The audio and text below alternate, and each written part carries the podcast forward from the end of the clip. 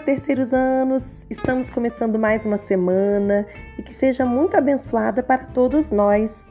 Hoje vocês farão exercícios no nosso livro de língua portuguesa, páginas 68 e 69.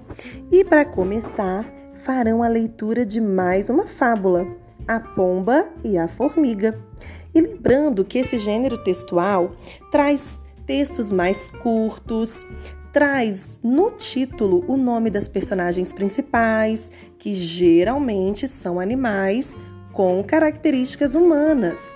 Ao final, pode aparecer a moral ou não, mas sempre podemos retirar um aprendizado desses tipos de textos, as fábulas. Então vamos lá, vamos acompanhar a leitura desse texto que está na página 68.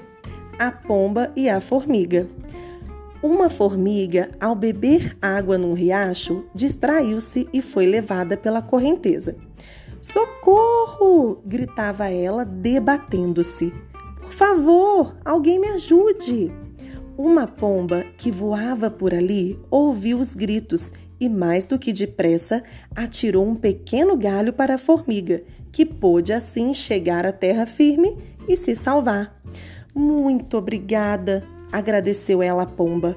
Nunca me esquecerei do seu gesto. Dias depois, a pomba estava distraída num galho catando bichinhos e nem percebeu que um caçador fazia mira para matá-la. Nesse exato momento, passava por ali a formiga. Ao ver o perigo que sua benfeitora corria, imediatamente picou com força o tornozelo do caçador. Com a picada, ele se assustou e errou o tiro. A pomba, advertida pelo barulho, escapou para bem longe. Essa fábula é de Rosane Pamplona, moral do livro Moral da História, Fábulas de Esopo.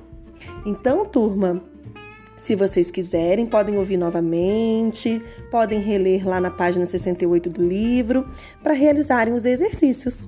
Combinado? Fiquem com Deus, um beijo, até a próxima!